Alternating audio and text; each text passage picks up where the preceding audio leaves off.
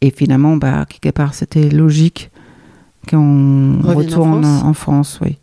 Parce que avec des possibilités pour moi de créer quelque chose, euh, c'est plus pratique quand tu parles la langue. On n'a pas besoin d'apprendre euh, une autre langue, euh, une autre mentalité. euh. Hum, pour moi, qui est une vie, euh, je sais pas comment on peut dire simple, c'est vivre simplement en fait, avec peu, et, et surtout vivre tous les jours le présent et avec des gens, euh, entourés de gens qu'on aime bien, des gens qui ont aussi peut-être beaucoup voyagé. Enfin, je trouve que les jeunes ici, ils, ils savent déjà plein de choses.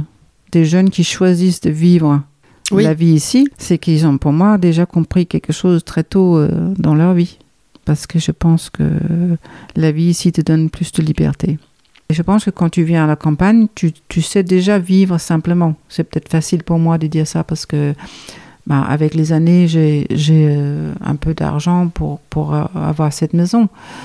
Euh, mais un jour, bah, c'est vrai que je le vendrais peut-être, puis j'achèterais une petite. euh, je pourrais construire un yurt et, vivre dans la dire, forêt. je te jure, j'allais te dire, Mm. je te vois dans une yourte. Oui, je, je peux, mais avec tout ma- toute ma laine, tous mes Ah ouais, tissus. Trop bien.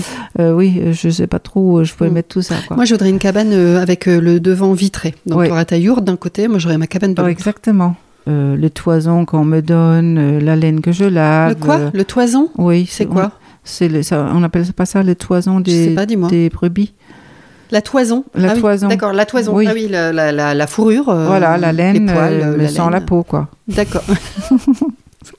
T'en fais Que- pas des chaussures Non, non, parce que, oui, non, tu sais que je suis presque vegan, Bah donc ouais. euh, non. C'est pour ça que je dis. Non, pas de chaussures, mais euh, bah, dans, comme j'appelle ça, une retraite tricot. Ouais. euh, passer un super moment en France, visiter un peu, manger des choses Locales. typiques, euh, locales. Tu leur fais des soupes d'ortie?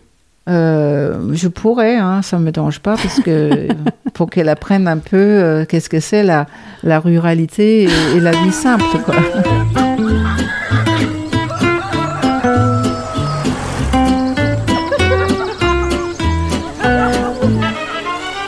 Bonjour, bonsoir et bienvenue sur les nouvelles filles de la campagne.